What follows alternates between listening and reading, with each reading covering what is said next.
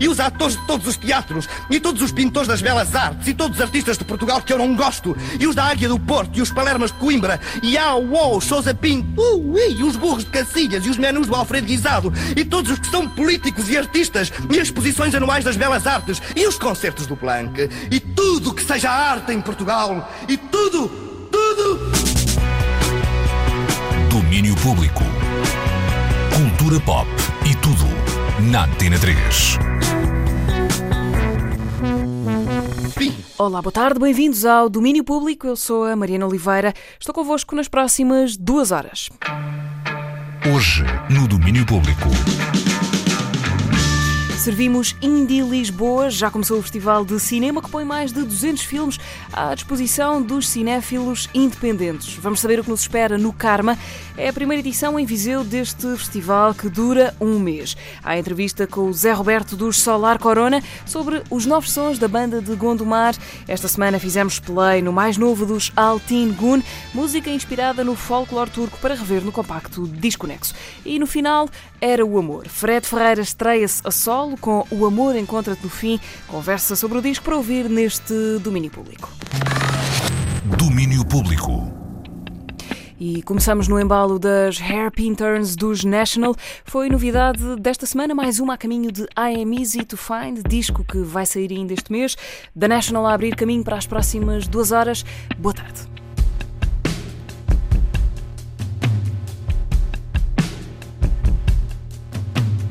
The National com Hairpin Turns, nova música e vídeo de Mike Mills, filmado a preto e branco, onde vemos os músicos a fazer aquilo que sabem melhor. Um retrato muito simples da banda, nas palavras do próprio Mike Mills, que é também o realizador do filme que os National lançam junto com o disco I'm Easy to Find, sai a 17 deste mês. Domínio Público. Karma is a Fest. Há quem costume dizer de outra maneira, mas a verdade é que este é o nome do festival de um mês que acaba de nascer em Viseu. O Karma já anda pelas ruas da cidade, vai ser assim nas próximas semanas. O Nuno Leocádio explica tudo à Marta Rocha. Karma is a Fest e começou ontem, segue até ao final de maio e acontece em Viseu. Este é um festival que surge na sequência do trabalho feito ao longo dos últimos anos pelo espaço Karma 81. É uma cooperativa cultural que trabalha várias vertentes artísticas, mas é na música que nos sentimos bem, é com a música que, que sentimos que temos as melhores condições para podermos trabalhar, a melhor equipa técnica e a consequência óbvia de, de, deste tempo de atividade era conhecer artistas fantásticos, malta porreira com quem pudéssemos contar para fazer, para fazer um festival. Ouvimos Nuno Leocádio, da organização. Ele explica que o Carmo 81, base para este festival, também se vai preparar a rigor para receber a festa. Nós temos o desafio interno de que em todos os concertos, ou no mínimo todas as semanas, e isso ainda está a ser avaliado, de provar ao público também que o Carmo é camaleónico, que o Carmo sabe reconstruir e reconstruir. E todas as semanas eh, vamos nos esforçar por mudar eh, a apresentação cênica do espaço eh, através de várias formas eh, artísticas, seja através da luz, seja através de exposições plásticas ou da localização do palco. E, e, vamos, vamos nos esforçar por isso, que o Carmo tenha uma apresentação diferente semana para semana e que cada concerto, cada evento seja uma experiência diferente da anterior, que sejam momentos únicos. A música é o mote para este festival, mas há mais atividades além dos concertos de gente como os Sensible Soccers, G-Boy, Keep Razor Sharp, Dirty Cold Train ou Gala Drop. Temos nas artes plásticas uma oficina de estranhofones em que convidamos o Samuel Coelho e o César Estrela para virem para virem a Viseu fazer um estranhofone, que é um instrumento, um instrumento construído com materiais pouco, pouco usuais na construção de instrumentos. Vamos ter também uma, uma residência artística com o Sr. Jorge, que é o sacristão da Igreja da Misericórdia, que, que, irá cantar fado junto com três músicos profissionais, o Jota, o, o Dada Garbeco, o Rui Souza e o, e o Gonçalo Alegre e vamos, vamos fazer uma exposição de fotografia e uma, e uma fanzine que será resultado de, das fotografias que serão tiradas com polaroids pelos artistas que vão acompanhar o, o festival. O Sr. Jorge é um dos principais protagonistas destes Dias de Karma, mas quem é o Sr. Jorge? O Sr. Jorge ele é sacristão e zelador da Igreja da Misericórdia de Viseu e foi lapidador de diamantes durante, durante vários anos e, e, agora que está pronto para lapidar os nossos corações. Enfim, nós conhecemos o Sr. Jorge numa, numa peça de teatro que realizámos lá na Igreja da Misericórdia e descobrimos no último dia que o Sr. Jorge tinha uma voz fantástica para cantar fado, com um sotaque beirão inesquecível.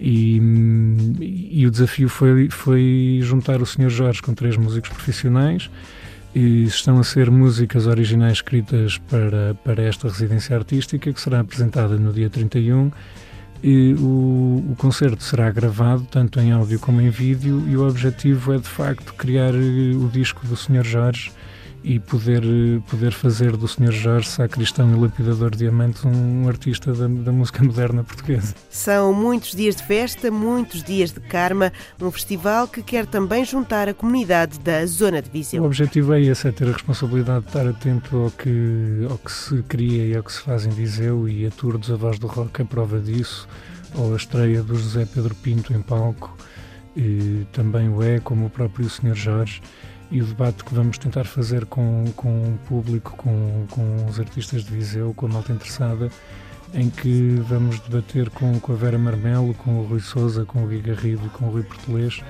um, a cena da música em Portugal. Além disto, o Karma tem também o objetivo de fazer com que mais artistas saiam da garagem. E esperamos que com, com a nossa atividade, tanto do Karma 81 como nas promessas de fazer crescer o Karma, isso suscite o interesse e, e a vontade de, de, mais artistas saírem da garagem. No entanto, não depende só de nós. Esta é a nossa responsabilidade, mas não apenas nossa.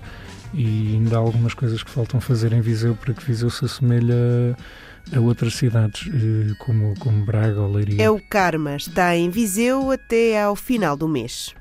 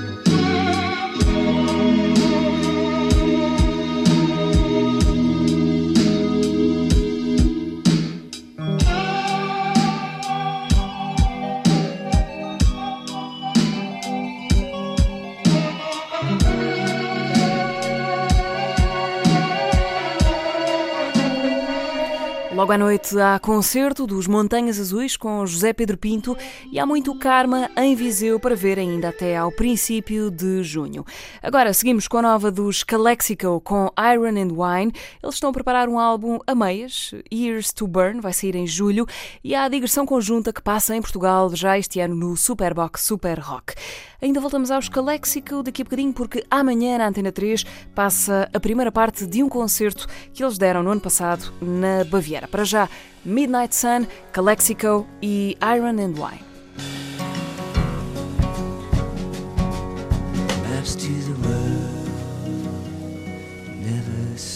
O Sol da Meia-Noite dos Calexico e Iron and Wine, segunda faixa que conhecemos do álbum colaborativo Ears to Burn. Amanhã à noite os Calexico, mas dessa vez sozinhos, vão voltar à Antena 3. Depois das nove da noite, transmitimos a primeira parte de um concerto registado em agosto do ano passado pela Rádio Pública da Baviera. Vai ser mais ou menos assim.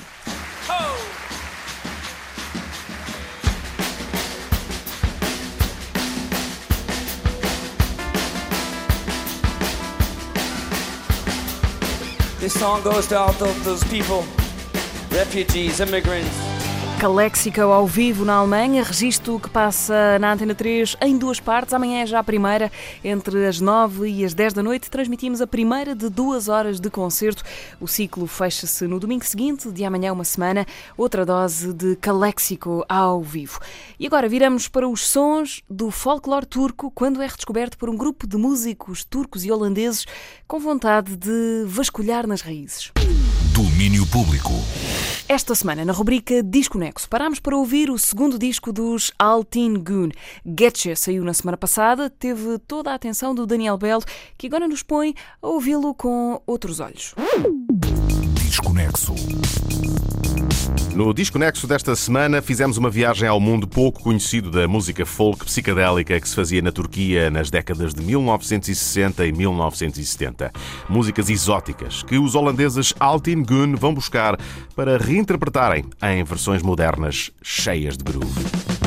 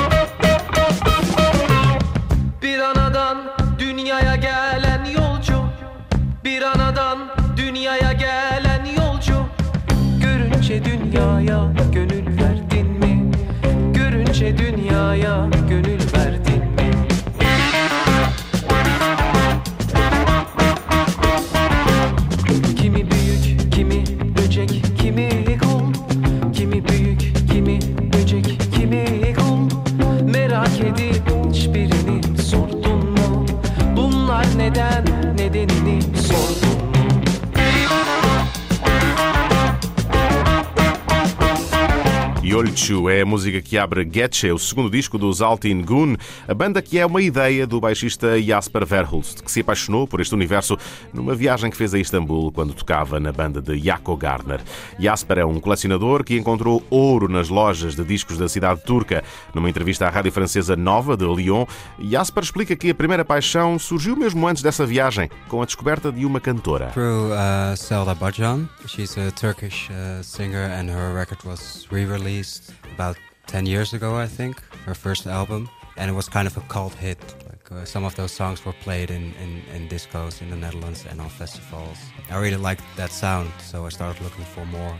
And I went to Istanbul with my previous band with uh, Gardner, and then I started going to record shops there and discovered that it's like a whole world of undiscovered.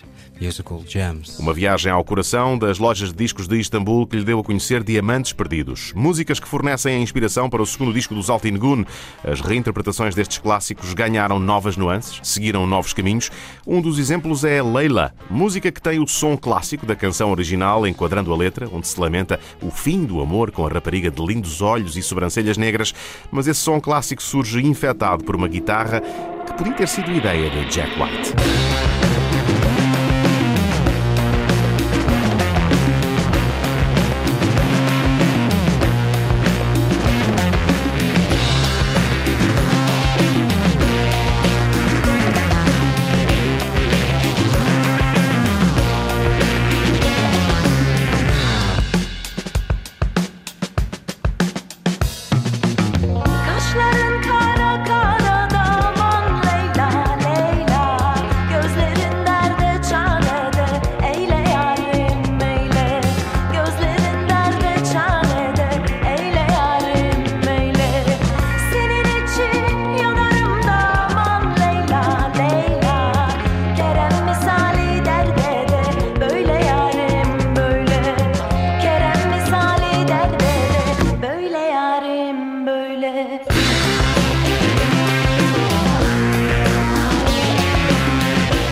Tradição e dar-lhe a volta sem perder de vista o original. Os Altin Gun surgiram na altura em que o baixista Jasper Verhulst tinha deixado de tocar com Jaco Garner e estava desocupado. A ideia surgiu enquanto bebia um copo de vinho com a namorada e escutava alguns discos do seu espólio de clássicos turcos. I kind of had an empty year in front of me and I was sitting on the balcony with my girlfriend and having a glass of wine and she asked me what I wanted to do, you know, like next year and I didn't know and we were listening to Turkish music at the time, and I was like, yeah, I want to play live with a band, but I don't really know what kind of music. And then I heard this music, and I was uh, maybe I should do this because I live in a neighborhood with a lot of Turkish people, and uh, I always go to Turkish grocery stores, and I really like the music. So I thought uh, maybe it's the right moment to do something positive with Turkish influences and Turkish music. Desde esse primeiro momento até agora, os Altin Gun lançaram alguns EPs, um álbum e agora surge o segundo longa duração, Getche,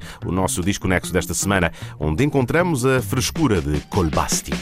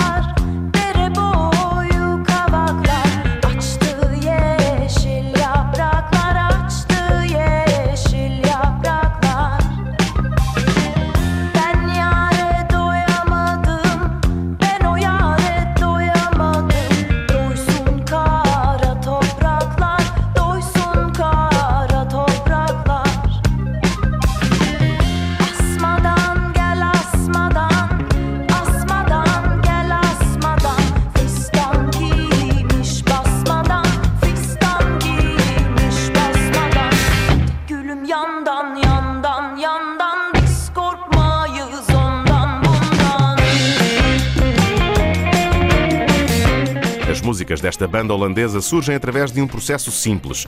Jasper Verhulst tem uma imensa coleção de discos de vinil, boa parte clássicos subterrâneos de folk psicadélico turco dos anos 60 e 70.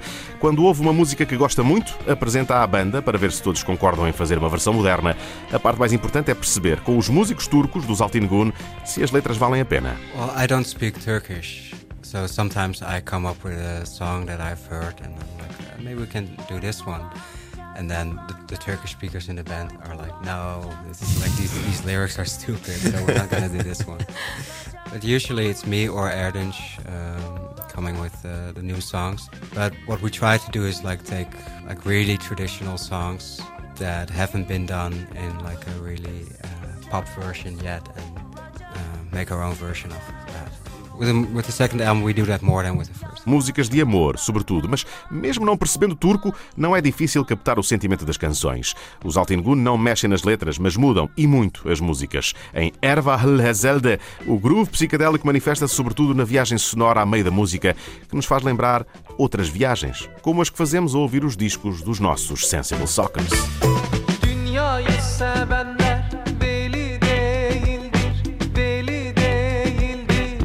Canı terk edenler deli değildir. İnsanoğlu gamdan hali değildir. Her birini bir kara yazmışlar İnsan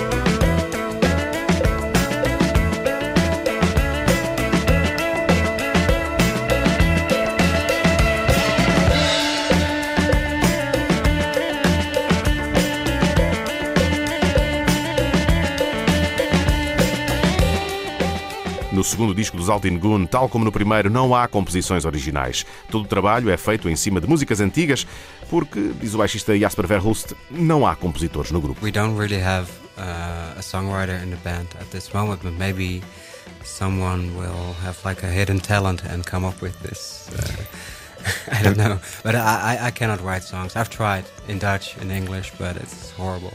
So in Turkish it's probably even worse. E se ninguém sabe compor, é inegável o talento dos Altingun para encontrarem novos arranjos para os velhos clássicos que reinterpretam. Já o fizeram no primeiro disco e voltam a fazê-lo no segundo álbum, mas este, Getche, tem algumas diferenças. I guess a little bit more synthesizers, uh, maybe a little bit weirder here and there, maybe less poppy.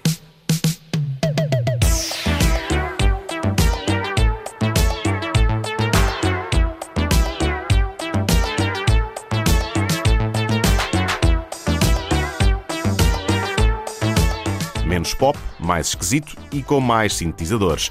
A música onde mais se nota isso é a última faixa do disco, que foi escolhida pela banda como primeiro single. Supurgezi Yonchadan é um regresso à eletrónica simples dos anos 70 e 80, assente na raiz melódica da música turca. Supurgezi Yonchadan foi o último tema do disco Nexo desta semana, Getche, o segundo álbum dos holandeses Altin Gun.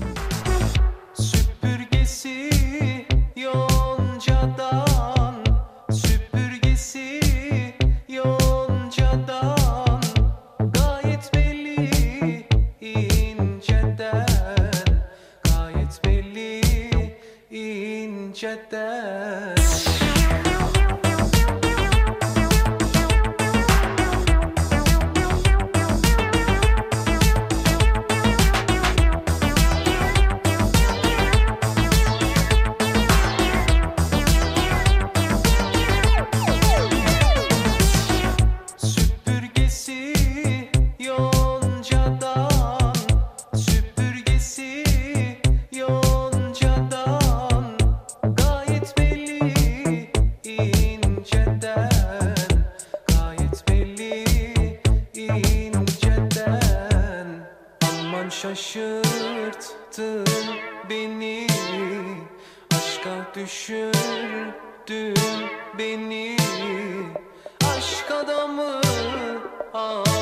anlatır. Dada mı söyletir.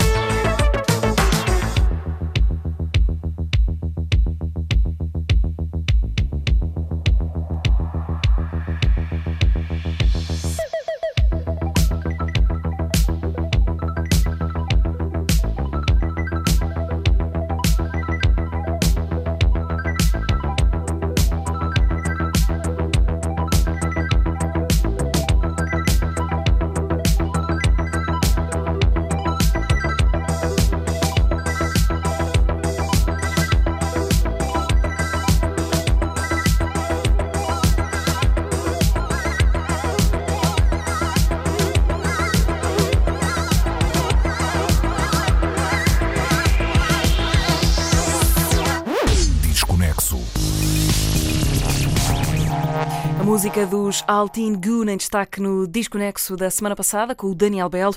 O Disco Nexo é sempre de segunda a sexta, 5 e 20 da tarde. Pomos um disco diferente a passar-vos pelos ouvidos durante toda a semana. E agora seguimos para o cinema. Começou na quinta-feira a edição 16 do Indie Lisboa, Festival Internacional de Cinema, que acontece até ao próximo domingo. O Carlos Ramos veio cá abrir o jogo. É para sabermos o que se vai passar nesta festa do cinema independente até 12 de maio. A Antena 3 divulga o que é de domínio público.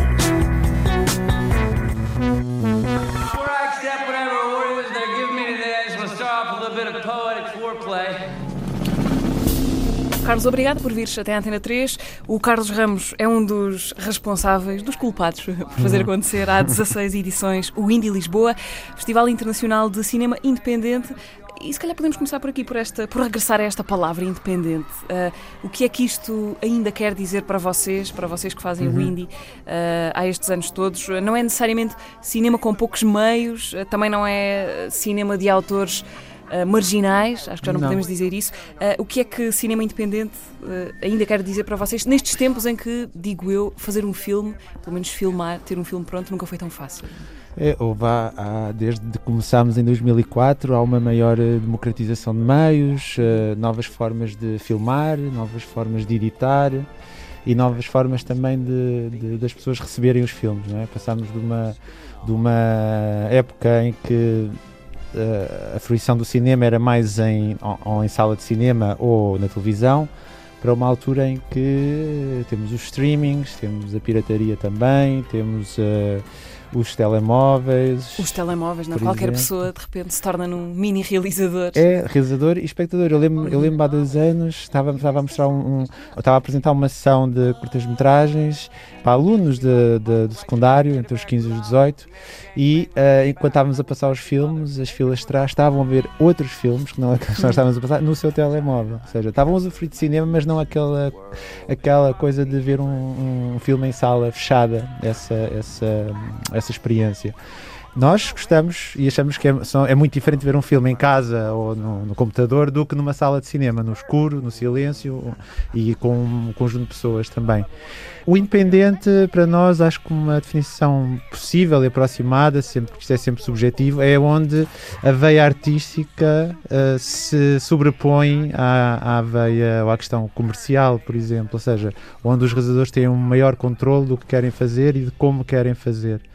E o que conta para nós, essencialmente, são bons filmes. Nós vemos milhares de filmes durante o, o, todos os programadores entre curtas e longas e andamos sempre à procura de uma forma original de contar uma história que pode ser desde ficções clássicas, porque passamos isso, até coisas mais experimentais e abstratas. Mas no fundo andamos à procura de um bom filme, ou do que um conjunto de programadores acha um bom filme, e isso uh, acontece mais quando o realizador consegue controlar melhor o que está a fazer e a ideia inicial da sua cabeça até às imagens finais, quando consegue controlar de forma artística esse filme.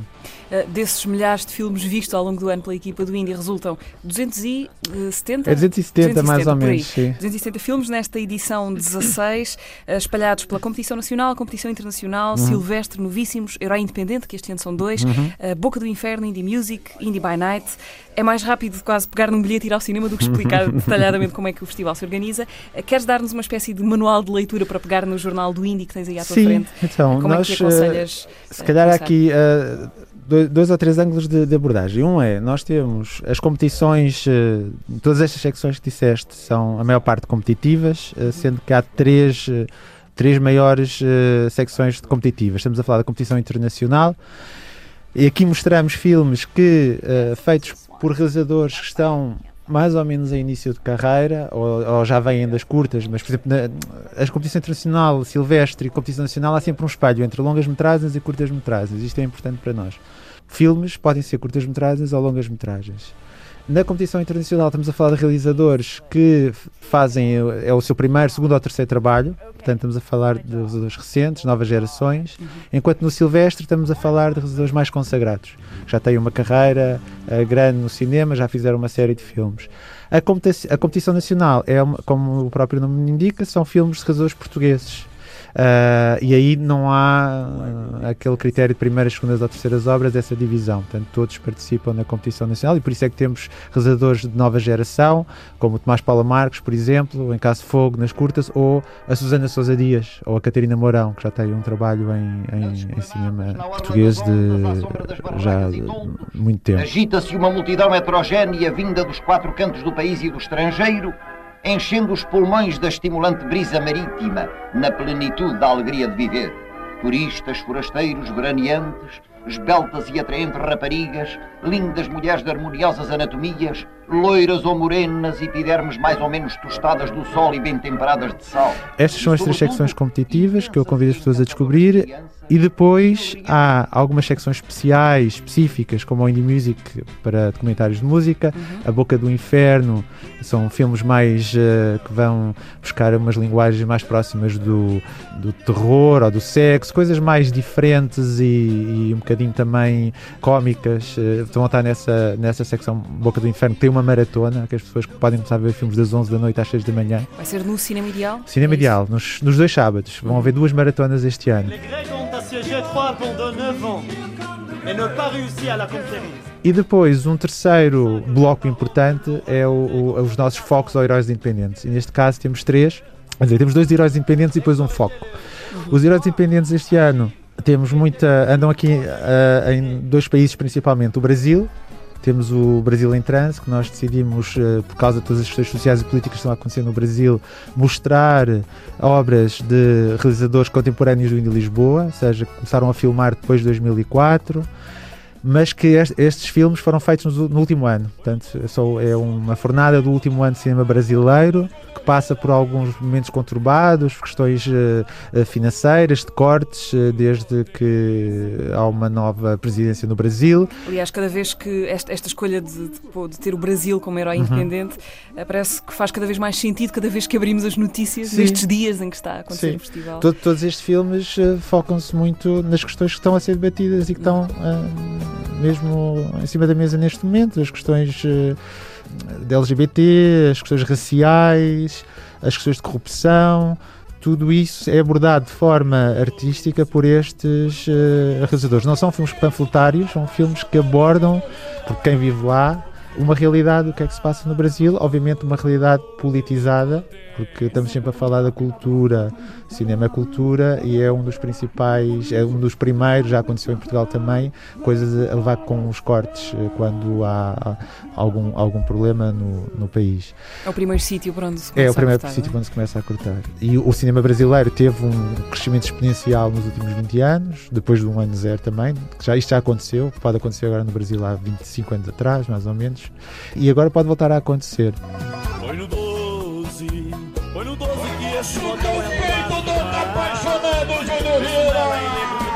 por outro lado, estamos sempre a trabalhar aqui no cinema contemporâneo, portanto, Brasil, último ano, e depois uma homenagem a outra heroína independente, outra heroína independente, que é a Ana Karina, uma atriz dos anos 60 e 70, musa eh, de realizadores como Jean-Luc Godard, por exemplo, e um nome icónico do cinema, uma atriz que participou não só da novela Vago, não só da novela Vago, cinema moderno uh, europeu. Uh, ela é, nasceu na Dinamarca, mas mudou-se para a França e aí teve a sua carreira e o seu apogeu e continua, continua lá a viver em França. E é uma maneira de nós homenagearmos, por um lado, uh, quem gostamos. Há, há, algum tempo já queríamos fazer esta homenagem à Ana Karina, mas também trabalhar a memória do cinema e a história do cinema. Portanto, estamos a falar de contemporâneo contemporaneidade com o Brasil, História e Memória do Cinema com a Ana Karina. Ana Karina vai cá estar com vocês Sim, dias. a nossa perspectiva é que esteja. Isto é sempre um bocado complicado por causa de, de, da idade. Já, já nos aconteceu ano passado com o Jacques Rosier, que era outro herói independente, que estava tudo acertado e à última hora não pôde comparecer. Ana Karina, a nossa expectativa é que esteja, estão os, os bilhetes comprados. Até prova em contrário, Até prova em contrário, ela vem. Quand on me dit, viens chérie, avec les garçons. E finalmente, ainda em França, um foco silvestre também de uma nova geração de realizadores. Uma dupla, uh, Jonathan Vinel e a Caroline Poggi, que trabalharam essencialmente em curtas, a solo e em dupla. Eles têm um trabalho grande em dupla e, e fizeram agora a primeira longa-metragem chamada Jessica Forever, que vai estar em competição internacional de longas. E nós decidimos fazer esse foco porque achamos que estes realizadores são um bocadinho um futuro do cinema francês porque usam um tipo de linguagem e de abordagem ao cinema que já não está só no cinema. Que já não está só no cinema. Está nos videojogos, está na internet e todas estas contaminações uh, e abordam temas também de mais fraturantes. Uh, os filmes, alguns filmes têm uh, trabalham o aspecto de violência física e psicológica, pornografia, etc. Trazem para dentro do cinema um conjunto de temas marginais também e trabalham de uma forma completamente irreverente e criativa. E tão criativa que este foco culmina com uma performance videojogo não é, que não é deles, mas que foi a carta branca. Nós demos uma carta branca para escolher o que quisessem e a reverência nota-se também nisso, não é? Em vez daquele do habitual filme que a escolha do filme que os marcou, por exemplo, escolheram uma performance videojogo feita por uma dupla de um músico e um dois músicos, mas também eh, criadores de videojogos. Eles criaram o videojogo, vão jogá-lo ao vivo numa performance e compor a banda sonora ao vivo também. Portanto, é um espetáculo que mistura videojogos, música e cinema que acontece no dia 6 de maio nas carpentarias de São Lázaro. Uh, Carlos, Indie Music uhum. e Indie by Night. É uhum. uma Indie Music, uma secção de filmes com ligação à música, documentários uhum. sobre música.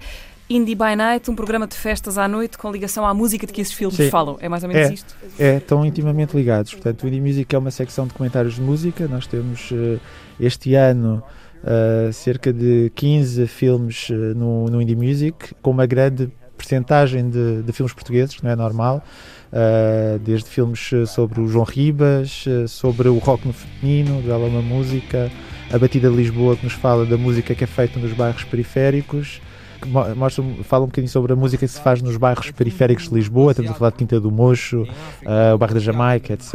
As sonoridades de redes africanas que aí existem de forma vibrante. Uh, arquivos Kinopop do Edgar Pera, que nos fala sobre a música dos anos, principalmente dos anos final dos anos 80, que também tem uma ligação, mas é um filme diferente com o filme sobre a Ama Romanta, a editora criada pelo João Peste, as bandas como Mão Morta, Popel Art, Mulher e Fadá começaram lá a sua, gravaram lá o primeiro álbum.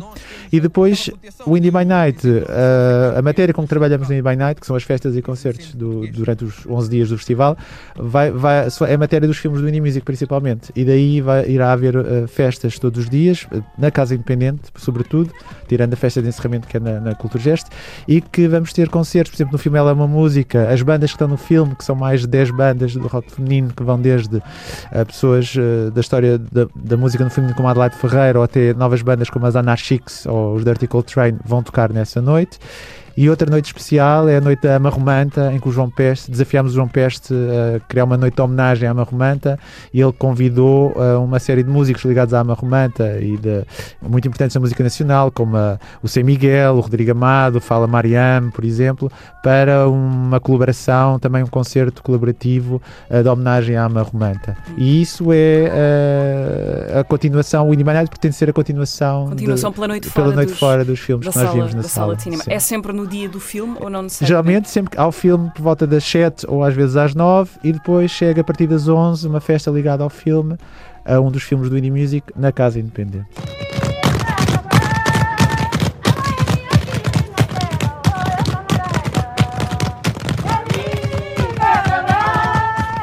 Perguntar ainda acerca do Indie Music, uhum. tem essa grande aposta na, nos documentários sobre música portuguesa, mas também uma ligação forte ao jazz Sim. e a filmes que falam sobre grandes lendas do Sim. jazz. Este ano há dois filmes principalmente que abordam o jazz. Portanto, o Indie Music é sempre uma. A nossa ideia é que seja uma secção uh, eclética, que vá de diferentes estilos de música, não fique só no, no estilo de música. E o jazz este ano, já o ano passado aconteceu com alguns filmes, este ano tem dois filmes fortes uma estreia internacional, ou seja, só passou uh, uh, nos Estados Unidos ainda, é o Fire Music, que nos fala sobre um jazz, sobre personagens muito importantes do free jazz, como, como o John Coltrane, como o Sun Ra, um, como o Ornette Coleman e uma série de, de outros intérpretes.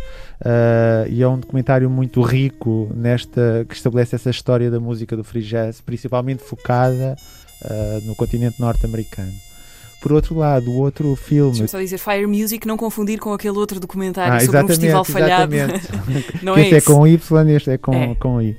E outro, por outro lado, o Miles Davis, um filme sobre Miles Davis, Birth of the Cool, que não é sobre o álbum desse álbum do, Miles Davis, é sobre toda a sua carreira. E, e, e, a coisa interessante neste comentário, que eu acho que é, é, muito, muito bom, porque não só temos acesso a um conjunto de imagens, de arquivo, fotografias, vídeo, que não, tínhamos, não tivemos acesso antes, mas também não é um documentário. Uh, nós procuramos sempre documentários que não sejam aquele documentário Talking Head, ou seja, Talking Head significa o realizador uh, coloca alguém numa cadeira e faz uma entrevista uh, para essa pessoa. Há uma mistura de imagens de arquivo, de abordagem mais poética, mas fala sobretudo Miles Davis enquanto a pessoa, ou seja, sem aquela não sem idolatrar no, no, uh, de forma exagerada, mas como pessoa, com as suas inconsistências, incongruências, uh, e faz todo o percurso de vida de Miles Davis, incluindo quando ele veio para a Europa.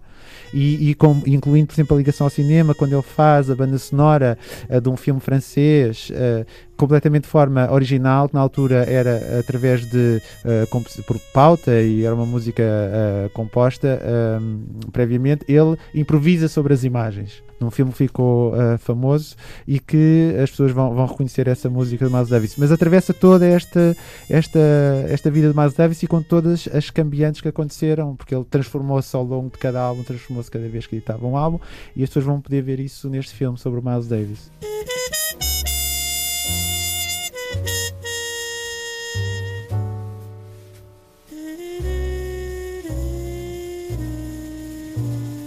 Carlos, há outra coisa de que queria falar, que é uma espécie de aposta que vocês uh, renovaram neste ano. Na edição de, de, 2018, do ano passado, tinham estreado em sala, creio que dois episódios da Sara, a série do Marco Martins. Sim. Este ano voltam a repetir uh, uhum. a brincadeira com a é. série Sul, do Ivo Ferreira. Sim. Pronto, há aqui, eh, como eu estava a, a, falar há bocadinho, há sempre esta ligação da forma como as pessoas, uh, uh, a experiência de cinema ou o que é cinema mudou. E a verdade é que as séries ganharam um papel fundamental. Uh, até por causa das plataformas de séries que existem, e muitos dos realizadores também se estão a fazer séries em televisão ou, ou, ou, ou, para estas plataformas. O ano passado experimentámos com o Sara a fazer a estreia que depois estreou na RTP, e este ano a mesma, a mesma coisa com outra série, O Sul, do Ivo Ferreira, uh, que também tem outro filme no festival, O Hotel Império, e que também vai estrear na RTP esta série Sul, e acaba de ser uma estreia também, uh, que, que é um bocadinho diferente do, do Sara. O Sara estamos a falar de um domínio mais. Uh, não sei se cómica é a palavra, mas uh, comédia e também uh, um bocadinho de reflexão sobre, sobre o, o, dia a dia de uma atriz, na, na, naquele caso. E neste caso é um policial, pode-se falar que é um policial que acontece em Lisboa. Durante o período da crise e com atores como o Adriano Luz, o Ivo Canelas e se, uma, se quiser uma referência nessas séries, por exemplo, diria-se que seria uma, uma, uma espécie do True Detective português, à portuguesa. À portuguesa.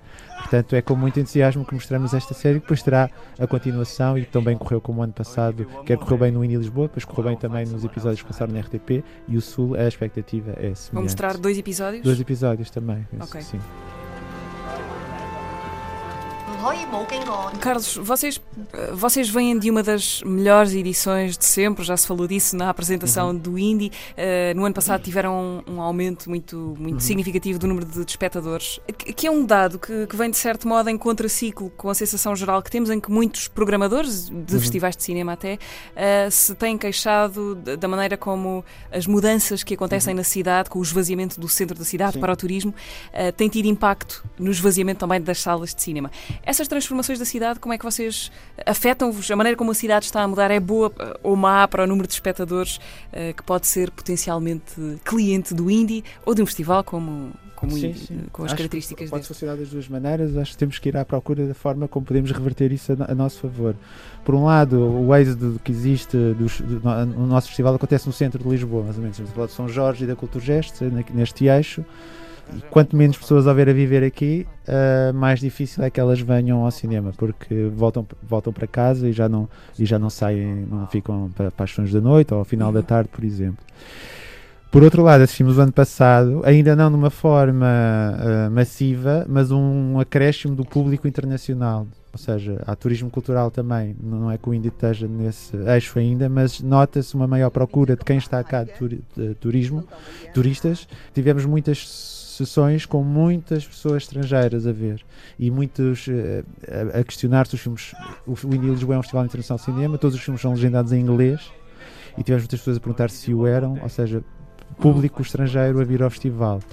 O acréscimo de pessoas que nós tivemos o ano passado, eu acho que não, não há, não há um, um, um fator que se possa dizer foi por causa disto ou foi por causa daquilo. Acho que foi uma conjuntura é sempre uma conjuntura feita de, de várias cambiantes, em, mas acho que uma das coisas que correu bem foi uma, um reforço na comunicação digital, de chegar às pessoas, porque aí, aí está cada vez mais uh, aqueles meios tradicionais de impressão, de MUPIs ou, ou de anúncios no jornal uh, uh, em papel, uhum. se calhar perdem um bocadinho de prevalência em relação a uma força de comunicação digital que também tem a ver com as pessoas usufruem da informação agora, não é? A nível online, a nível das, das aplicações que têm, e houve esse reforço e tentar chegar, e por outro lado tentar chegar com uma maior distribuição ao público jovem, ao público de universidade, naquela faixa entre os 18 e 25, porque o Lisboa cresceu, já tem 16 anos, e o público que tinha 20 anos atrás, quando começou, tem agora 36, 40, 45 anos. E nos nossos seja, estudos. O público cresceu, cresceu convosco, também, não é? E esse público está fidelizado. Uhum. Agora a, a questão é, é, como é que nós chegamos 20. a, esse- a esse- a essas pessoas outra vez. Carlos, muito obrigada eh, por esta apresentação. No fundo, foi um abrir, eh, abrir o livro do Indie Lisboa, com filmes a passar em várias salas da cidade de Lisboa até 12 de maio, na Cultura Gesto, Cinema Ideal, Cinema São Jorge e Cinemateca Portuguesa. Aqui no domínio público vamos ter também, diariamente, um destaque, uma sugestão para verem no Indie Lisboa. Les Grecs ont assiégé Troie pendant 9 ans et n'ont pas réussi à la conquérir. C'est comme ça que mes parents me l'ont raconté quand j'avais 4 ans. Domínio Público. Festival Indie Lisboa, antecipado pelo Carlos Ramos. Entretanto, já depois de termos gravado a conversa que ouviram, soube-se que a atriz Ana Karina, uma das heroínas independentes do Indie este ano, teve de cancelar a vinda a Portugal por questões de saúde.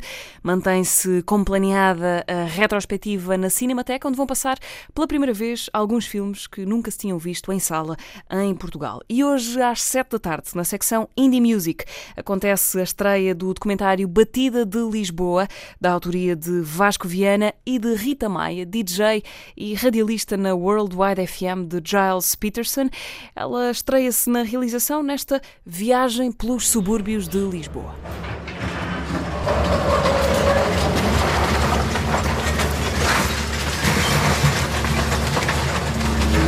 Os nossos hábitos é tudo baseado em África, baseado nos nossos pais.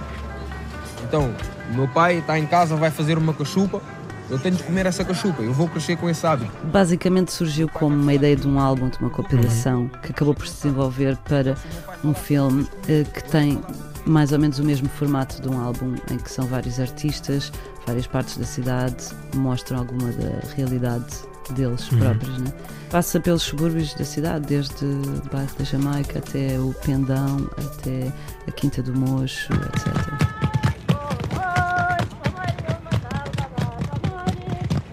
A música sim tem influência eh, destes eh, países da África que estão ligados a Lisboa. A ideia não era ter eh, um filme que fosse só com pessoas que estão ligadas eh, por herança cultural, são afrodescendentes ou, ou são africanos. Não, não era essa a ideia, mas acabou por acontecer assim pela, pela seleção que depois se fez, porque havia um contexto uh, um contexto que acabou por uh, dar mais profundidade em termos de filme e, que- e então acabou por ser isso, acabou por ser pessoas que são de são afrodescendentes ou são africanos uh, de países diferentes, ou Guiné, São Tomé, Cabo Verde, Angola, Guiné-Bissau, etc. Vivem nos subúrbios, todos eles, né? Uh, têm todos eles trabalham assim um bocado à parte de- da indústria, de certa forma, criando a sua própria audiência. Quer dizer, o processo em si, filmámos com muita gente e depois hum, apareceram, uh, apareceu um conjunto de pessoas que fazia sentido na, assim, na- no total, não é? para dar a ideia que, que se queria dar para um filme. O filme foi feito para cinema, não foi feito para televisão ou Uhum. para estar online, para se ver em casa, no computador. E por isso tentámos tipo criar eh, um filme que tivesse esse, esse formato, né? Foi isso, houve muita, filmámos muita coisa, eu tenho muito, muitos arquivos, hum, mas o que se vê ali é, é aquele conjunto que, que acabou por ficar.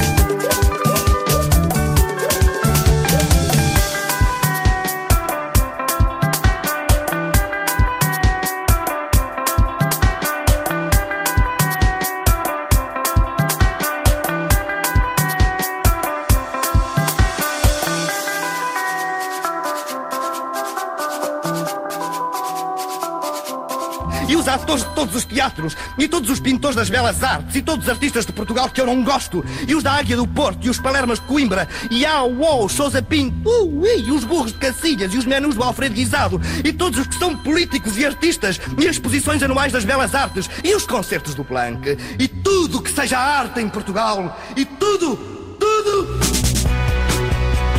Domínio Público. Cultura pop e tudo na Antena 3. Segunda hora de domínio público. Lá atrás ficámos com os sons do filme de Rita Maia, Batida de Lisboa. É apresentado hoje às sete da tarde no Cinema São Jorge, em Lisboa. Antes das três da tarde, temos entrevista com o Fred Ferreira, por causa do primeiro disco a solo deste músico de muita estrada. E ouvimos o José Roberto Gomes, dos Solar Corona, a falar sobre o novo disco destes quatro de Gondomar. Mas isto é um tipo de música que nunca vai ser igual ao disco e também é importante para o público. Pá, eu já eu percebi qual é a ideia e o, o conceito e agora ainda tenho um outro passo descoberto que é a transposição disto para o vivo. Porque lá está, se a transposição fosse exatamente tocar o disco no concerto, basicamente em vez de ouvir nos fones, ouvias num PA, estás a ver?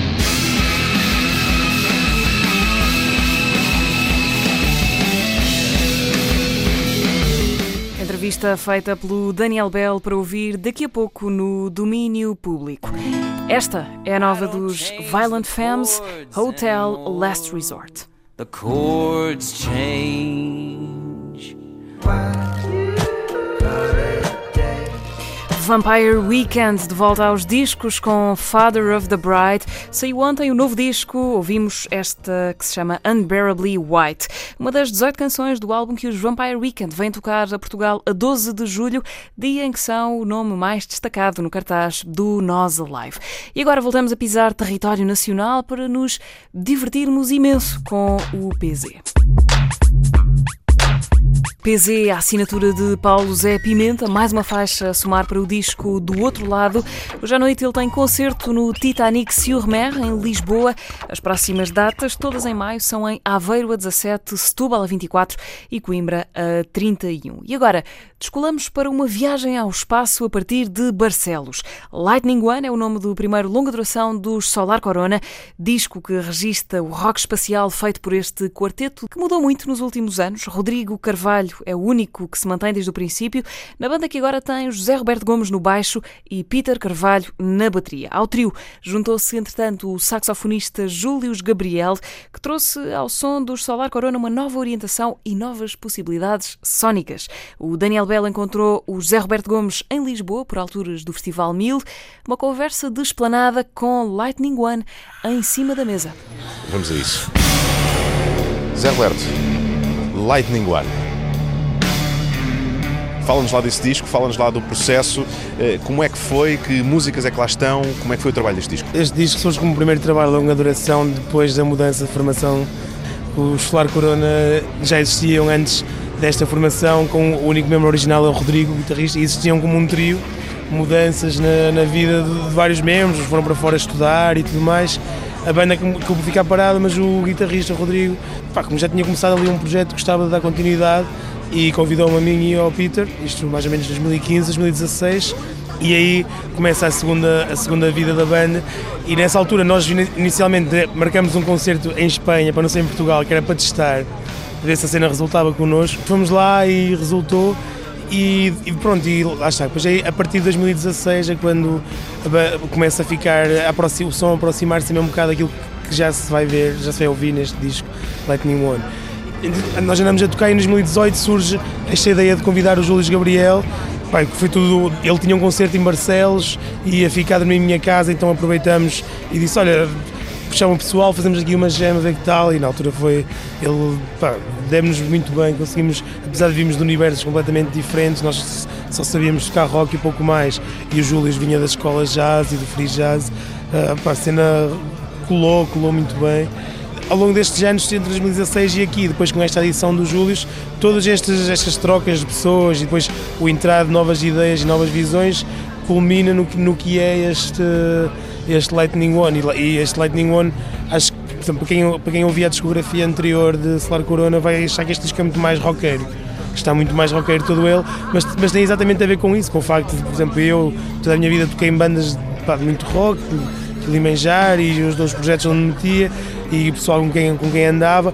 O baterista, o Peter, sempre veio do meio do punk e pronto, então entramos para esta banda e inevitavelmente tivemos que acelerar um bocado as coisas.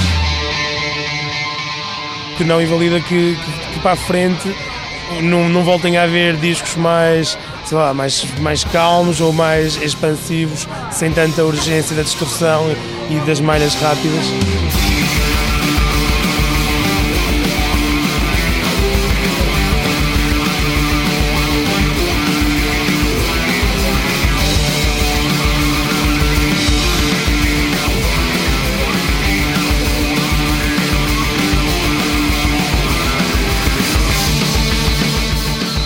Ao mesmo tempo têm ali. eh, Eu ouço em músicas, ouço tanto esse rock direto que me falas, como também ouço umas trips à la Pink Floyd, umas cenas assim mais, muito mais etéreas.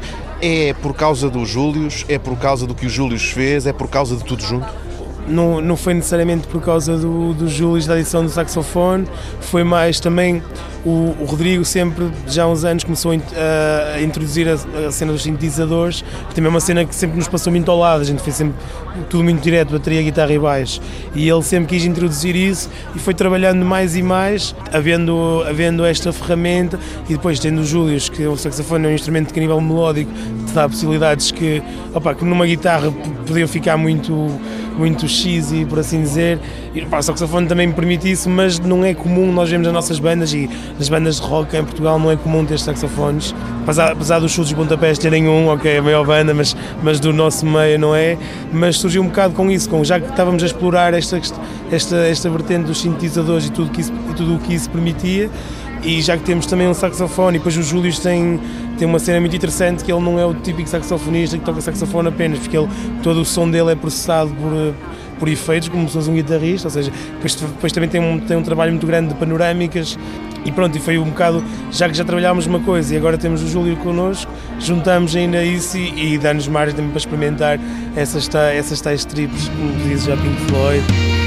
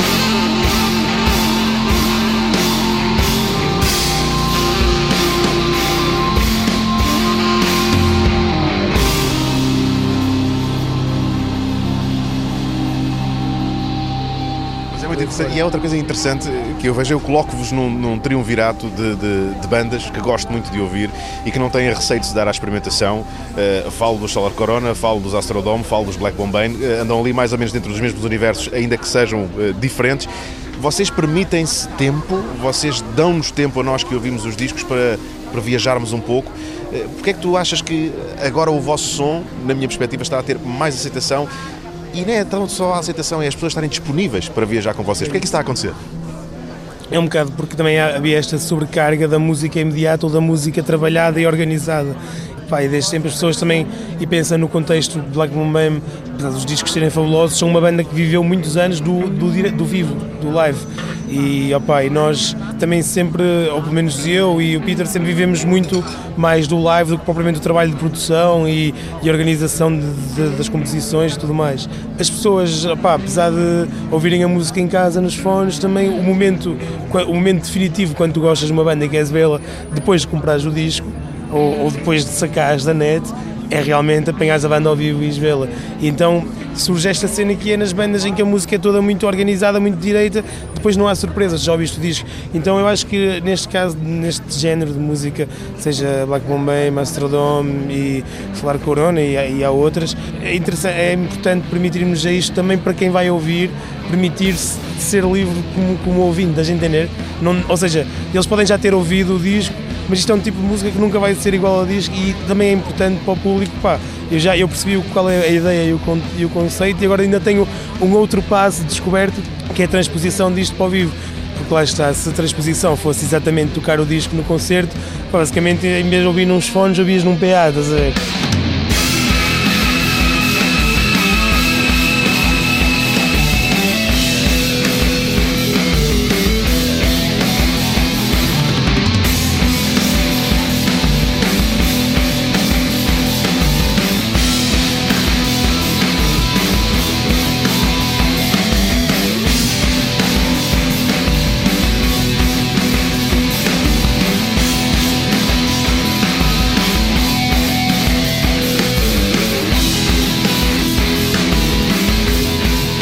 Ligar o microfone, estávamos aqui a falar de, de, uma viagem que vocês fizeram, onde acabaram por fazer mais uma gravação, mesmo a seguir terem feito o disco. O que é que se passou? Diz-me lá. Tivemos, tivemos a sorte do nosso amigo Antoine, que tem uma venue em Cabo Breton, que é na zona da Aquitânia, perto de Biarritz, no sul de França, no lado Atlântico. Ele tinha um contacto com, a, com, a, com os escritórios da Quicksilver, a marca de roupa, lá do surf e o quê, lá uma zona muito surf. E a Quicksilver, por aquilo que parece, tem um estúdio de música, um estúdio altamente Pá, nós tínhamos uma, tocámos na sala dele num domingo e a segunda-feira não tínhamos nada. E ele disse: Olha, pá, consigo-vos uma sessão grátis na segunda-feira num estúdio, é 40 minutos de carro daqui, vocês querem aproveitar? Nós, pá, claro. Depois ficámos um bocado naquela, mas ok, mas o que é que nós vamos gravar? Porque tudo o que nós tínhamos já nada a compor ou, ou a trabalhar foi gravado já no Lightning One. Chegamos lá. E acabadinho de gravar, ainda por cima. E acabadinho de gravar, fresquíssimo. E chegamos lá, começámos a gravar outra vez as faixas de Lightning One, mas depois para lá, isto não faz sentido. Primeiro, não estamos com a mesma com a mesma concentração. Isto é, é aproveitar uma cena, mas é um dia apenas, não vais ter tempo para andar aqui com muitas coisas. Fomos almoçar, voltamos a almoçar e decidimos, ok, então vamos começar agora. Pá, livremente, cada um pode introduzir um tema, uma ideia e vamos gemar e vamos fazer isto por momentos. Temos assim vários vários momentos de 15 a 20 minutos e, pá, e tivemos a sorte também o engenheiro de som que estava lá, que, era, que é da casa, o Maco, era um, era um tipo altamente e além, além de saber sacar som também percebeu logo o que é que nós estávamos a querer fazer ali e pronto, e pôs-nos à vontade. E nós daí, foi, foi sem qualquer compromisso ou pressão, ou seja, não tínhamos, tudo o que ali aconteceu surgiu naquele momento, foi tudo, foi tudo improvisado mas foi fixe por isso. E agora já, já começamos a receber as faixas e pá, temos agora aqui um, temos quase uma hora e vinte minutos de música para selecionar editar, mas acho que pode sair dali, pá, se calhar não, não, o, não o sucessor de Me One, porque, porque musicalmente está completamente diferente, mas um segundo trabalho e uma segunda faceta da banda e realmente a faceta que é, em vez de ser música pensada e composta, é música feita no momento e que pode ser outro de futuro, outra, outra possível apresentação ao vivo, outra, outro formato.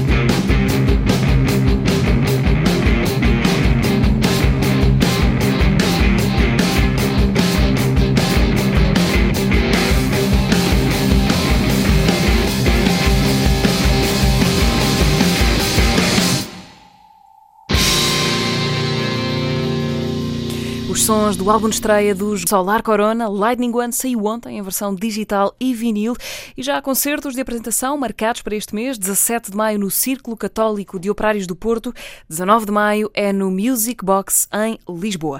E por agora damos as chaves de casa aos australianos Rolling Blackouts Coastal Fever.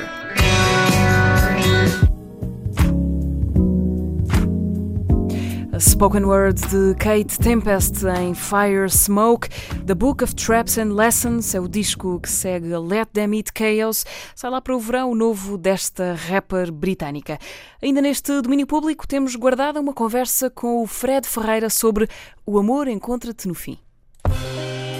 É o amor no seu sentido global e a perda também, aliás, pronto, tem a ver mais com perda do que com o ganho de alguma coisa. Tem a ver com perder hum, por exemplo, um amigo que morreu, tem a ver com perder alguém que tu gostas, tem a ver com tu próprio te perderes um bocado e tentares te encontrar, né?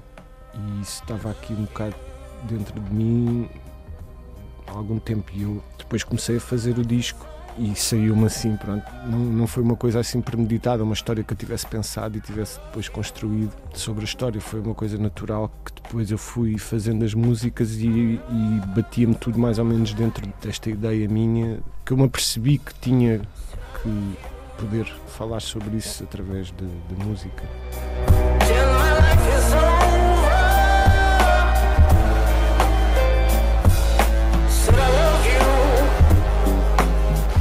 É a primeira aventura desacompanhada de Fred Ferreira, uma conversa com a Marta Rocha que se pode ouvir no domínio público já daqui a nada. Agora escutamos A Solidão de Charles Bradley depois da sua morte, material inédito que vê-los do dia depois da morte de Bradley em 2017. Uma faixa inacabada a que o multi-instrumentista Paul da Figlia deu os toques finais. Lonely as You Are. You think you've been lonely? Hope this one day get out to the world. Charles Bradley deixou-nos em 2017. Continuamos a escutá-lo. Lonely as You Are é uma de duas músicas inéditas que agora são mostradas postumamente. Uma canção sobre o fim e a consciência dele. O fim onde talvez, a promessa é do Fred Ferreira, o amor nos encontre. Domínio Público na Antena 3. O Fred Ferreira dos Orelha Negra, o Fred Ferreira da Banda do Mar, o Fred Ferreira o baterista, o Fred Ferreira o filho do Calu dos Chutos. Agora é só o Fred, um músico experiente que se estreia a solo. O Amor Encontra-te no Fim é o nome do disco, que foi banda sonora para uma conversa com a Marta Rocha. Eu acho uh,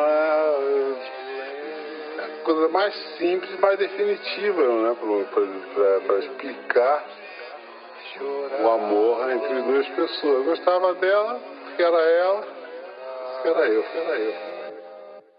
Ele é músico e produtor, já tocou e fez parte de dezenas de bandas e agora lança o seu primeiro disco a solo. Fred apresenta-nos O Amor Encontra-te no Fim. Amor e fim, duas palavras que descrevem bem o que acontece dentro das canções deste disco. É o amor no seu sentido global e a perda também, aliás, pronto, tem a ver mais com perda do que com o ganho de alguma coisa. Tem a ver com perder, hum, por exemplo, um amigo que morreu, tem a ver com perder alguém que tu gostas, tem a ver com tu próprio te perderes um bocado e tentares te encontrar, né?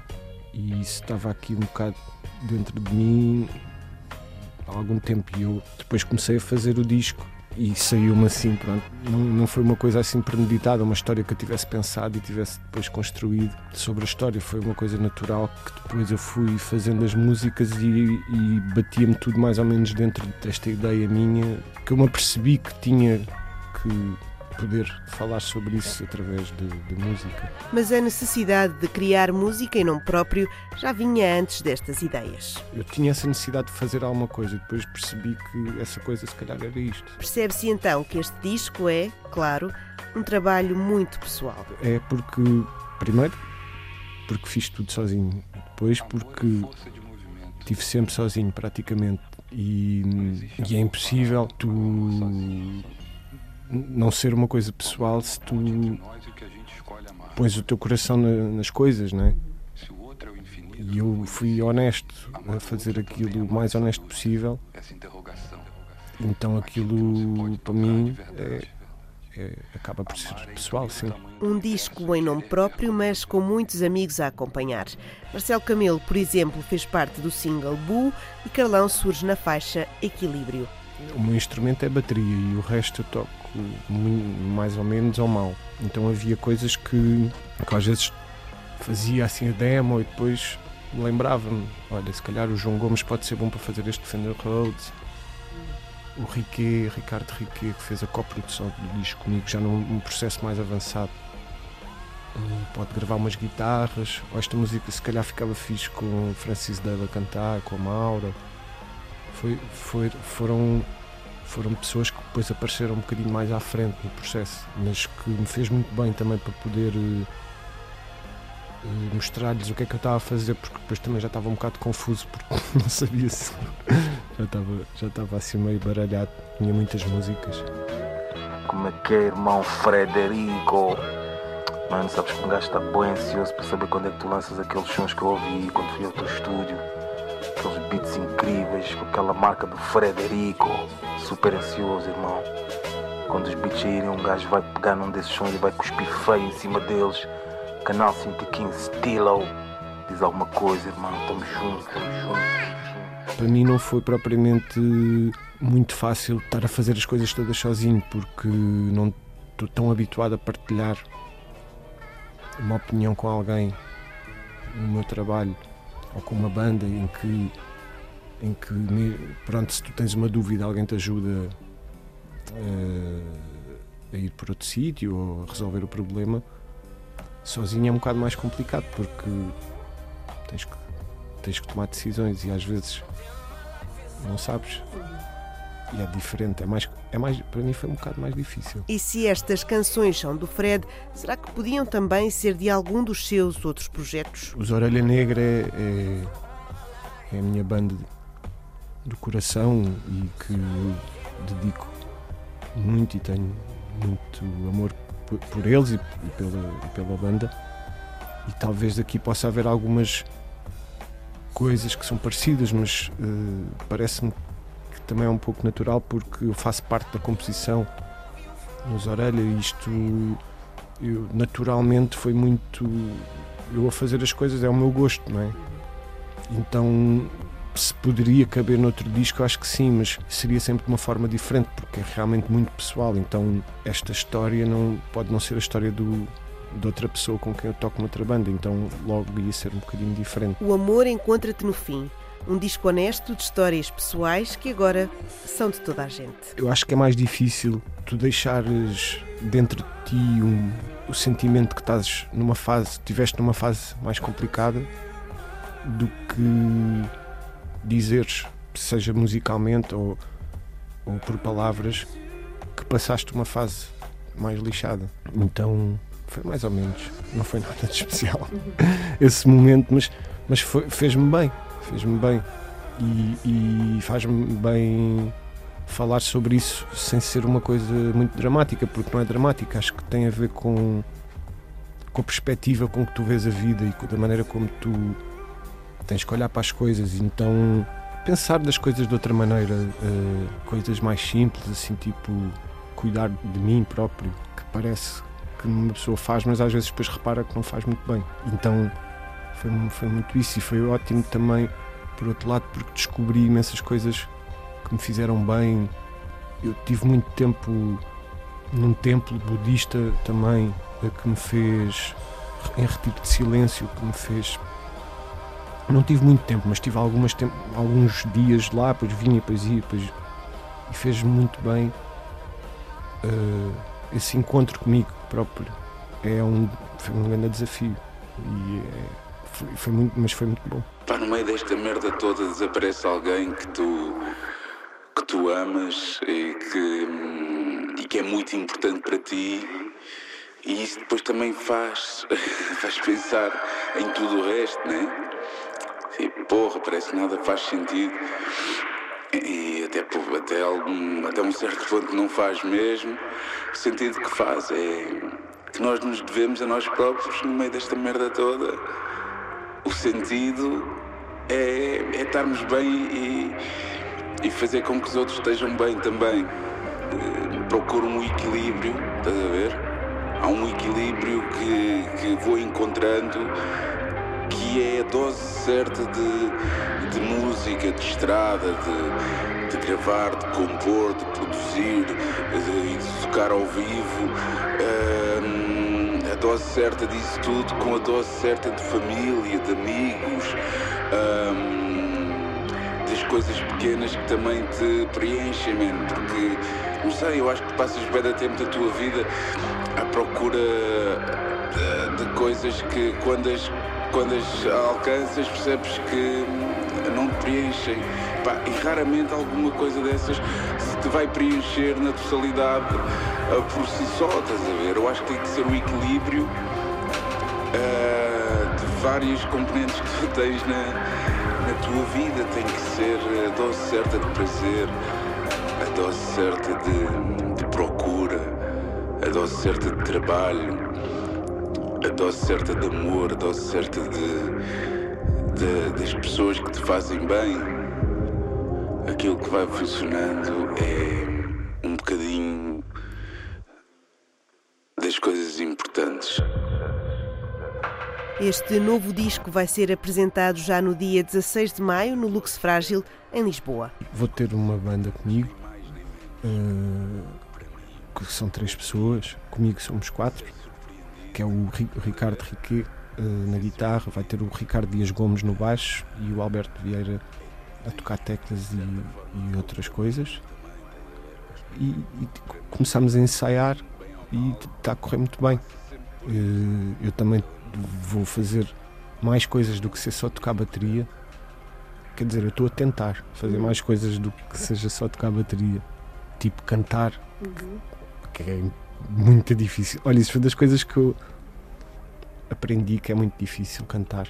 É, é muito difícil. Mas estou a treinar, porque eu no disco cantei, mas no estúdio é diferente de, de estares. Eu sou um bocado envergonhado e depois, eh, pá, não sei, vou tentar. Mas há várias coisas que, que vão fazer com que seja um concerto muito especial, nem que seja pelo facto de, de podermos tocar as músicas todas pela primeira vez. E vai ter uma parte visual muito bonita também do Rui Vieira, que fez o videoclipe e as fotografias e isso. Então eh, tá- vai ser, acho que vale a pena o pessoal ir, vai ser, vai ser fixe. O amor encontra-te no fim e as histórias encontram-nos agora. É o primeiro disco a solo de Fred Ferreira e já está na rua.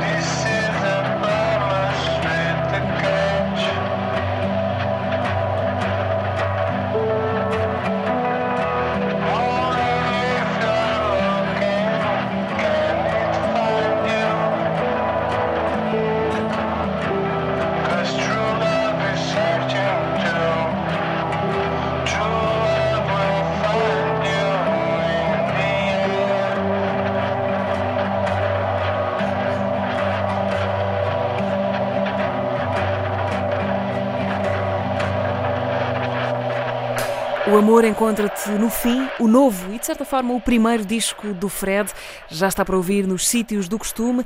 A 16 de maio há concerto de apresentação no Lux, em Lisboa. E para o adeus neste domínio público, damos os parabéns a um dos discos que fez esta semana 30 anos.